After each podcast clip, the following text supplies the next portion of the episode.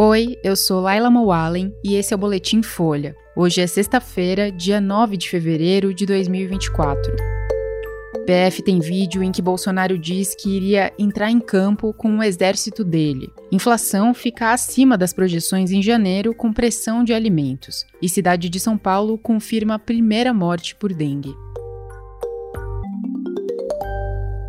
O vídeo de uma reunião ministerial do governo Jair Bolsonaro foi usado pela Polícia Federal para embasar a operação que mirou o ex-presidente e aliados dele ontem. A PF investiga uma tentativa de golpe de Estado para manter Bolsonaro no poder. Na reunião de 5 de julho de 2022, o então presidente e auxiliares dele discutiram abertamente cenários golpistas. O vídeo do encontro estava num computador apreendido com o tenente-coronel Mauro Cid, ex-ajudante de ordens de Bolsonaro, que fechou um acordo de delação no ano passado. A reunião aconteceu há três meses do primeiro turno, num contexto de ofensiva do político contra as urnas eletrônicas. Bolsonaro falou sem provas numa armação para que Lula fosse eleito e chegou a dizer o seguinte, aspas, eu vou entrar em campo usando meu exército, meus 23 ministros. Fecha aspas. Na decisão em que autorizou a operação da PF, o ministro do STF, Alexandre de Moraes, diz que a descrição da reunião revela nitidamente o arranjo de dinâmica golpista no âmbito da alta cúpula do governo. Segundo ele, Bolsonaro deixou claro que os ministros dele deveriam promover e replicar notícias fraudulentas sobre o sistema de votação. Pela descrição do encontro, depois da fala de Bolsonaro, o então ministro da Justiça, Anderson Torres, manifestou preocupação com uma possível derrota eleitoral. O então titular da Defesa, Paulo Sérgio Pinheiro, fez críticas ao TSE. Em outro momento, o então chefe do GSI, general Augusto Heleno, teria falado que, se tiver que virar a mesa, é antes das eleições. Bolsonaro teve o passaporte apreendido pela PF ontem. Ele disse à Folha que sofre uma perseguição implacável. As defesas de Torres, Nogueira e Heleno não se manifestaram até a conclusão desse boletim.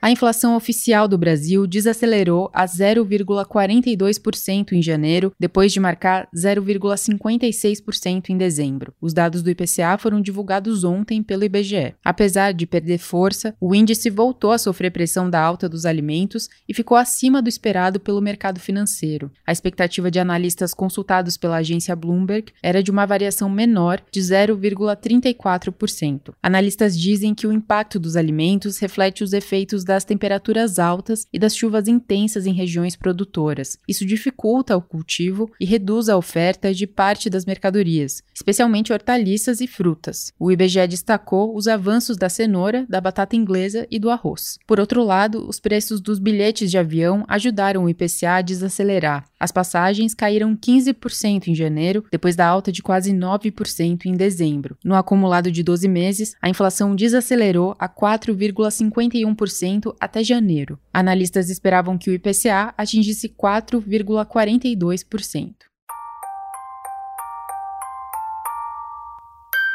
Foi confirmada a primeira morte por dengue na cidade de São Paulo nesse ano. No estado, seis óbitos foram registrados. Até a última quarta-feira, havia o registro de quase 35 mil casos da doença no estado. Segundo o painel de monitoramento paulista, os principais sintomas dos pacientes foram dor de cabeça, febre e dor muscular. Além da capital, há registros de óbito em Pindamonhangaba, Bebedouro, Bauru e Guarulhos. A Folha apurou que o governo de São Paulo, as prefeituras e o Ministério da Saúde têm divergido no número de mortes no estado. A prefeitura de Pindamonhangaba disse que as duas mortes relacionadas à doença ocorreram no final do ano passado e que o laudo foi enviado ao Instituto Adolfo Lutz em janeiro desse ano. A cidade afirmou que outras duas mortes foram registradas nos últimos dias, mas estão em investigação. Na terça, o estado anunciou a formação de um centro de operações de emergências para coordenar ações de combate à dengue e identificar regiões prioritárias. O plano do governo é investir 12 milhões de reais em testagem e repassar 200 milhões de reais às prefeituras ao longo do ano.